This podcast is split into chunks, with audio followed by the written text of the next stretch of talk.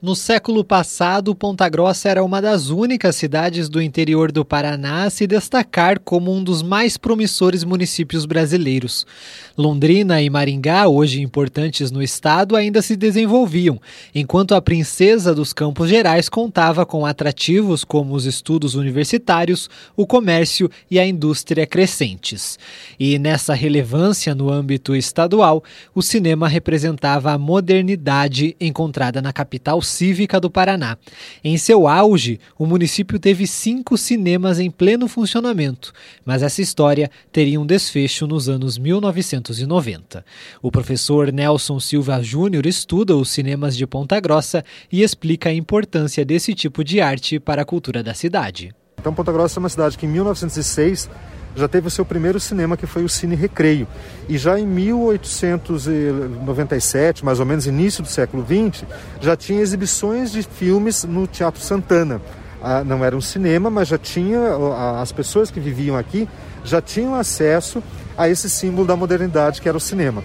Então, Ponta Grossa, ao, ao longo da sua história, mas se nós pegarmos de 1906 até 2001, ela teve uma história com nove grandes cinemas na cidade. Esses cinemas traziam né, para dentro do seu ambiente, é, às vezes numa única sessão, mais de mil pessoas.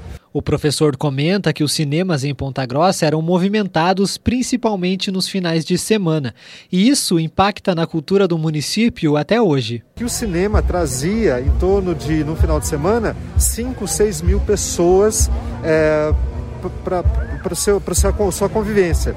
Ou seja, o impacto do cinema na história de Ponta Grossa, na formação cultural de Ponta Grossa, é muito grande. Poucas cidades no Brasil tiveram no cinema a representatividade que Ponta Grossa teve. E aí é o exemplo quando a gente pensa, por exemplo, Cine Império era um cinema de 1.300 lugares, o Cine já 1.400, o Ópera, o próprio Renascença foi o primeiro cinema com som a trazer os, os filmes falados no Paraná. Então isso representa para Ponta Grossa, o cinema tem uma representação muito grande na vida cultural. Como toda a cena cultural presente em Ponta Grossa no século passado, os teatros e cinemas chegaram com a popularização da ferrovia e trouxeram a modernidade. O primeiro cinema foi inaugurado em Ponta Grossa em 1906. Era o Cine Recreio, que ficava na rua 7 de setembro e movimentava a comunidade com sessões cinematográficas e teatrais. Em 1911, o segundo cinema era inaugurado. O Cine Renascença contava com com orquestras e foi o responsável por trazer o cinema falado ao Paraná em 1931. Inaugurado em 1939, o Cine Império foi o cinema mais popular da cidade durante quase 50 anos. O espaço oferecia o ingresso mais barato e promoções para os clientes. O professor Nelson Silva Júnior conta que o Cine Império ficava perto do Colégio Regente Feijó, em frente à Praça do Ponto Azul porque muitos alunos gaseavam a aula no Regente para irem assistir um filme que estava passando no Império. E não uma única vez a sessão era interrompida pelos B10 do, do Regente Feijó, tirando alunos dali. Então isso é uma história que as pessoas não conhecem mais, que é o professor destaca que o formato clássico foi perdendo força com a chegada da televisão nos anos 1930 e passou por uma crise no final dos anos 1970.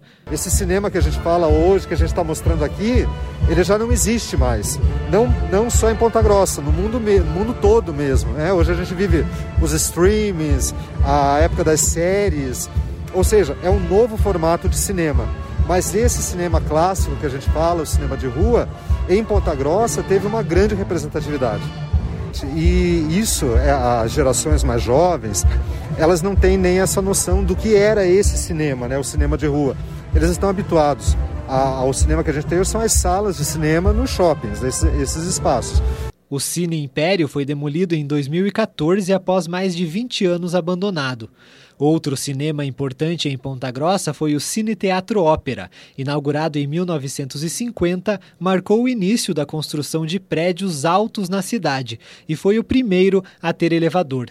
Atualmente não tem como principal fim as sessões de filmes. O professor estuda a história dos cinemas da cidade e busca relatos para registrar essa época. Ele afirma que a cultura de Ponta Grossa continua sendo importante na cidade. Ponta Grossa é uma cidade que tem uma vida cultural ativa e, e, e boa. Né? A gente pode falar isso quando comparado com cidades como Maringá, Londrina, Cascavel, que são cidades é, é, em, em, população, equivale, são equivalentes.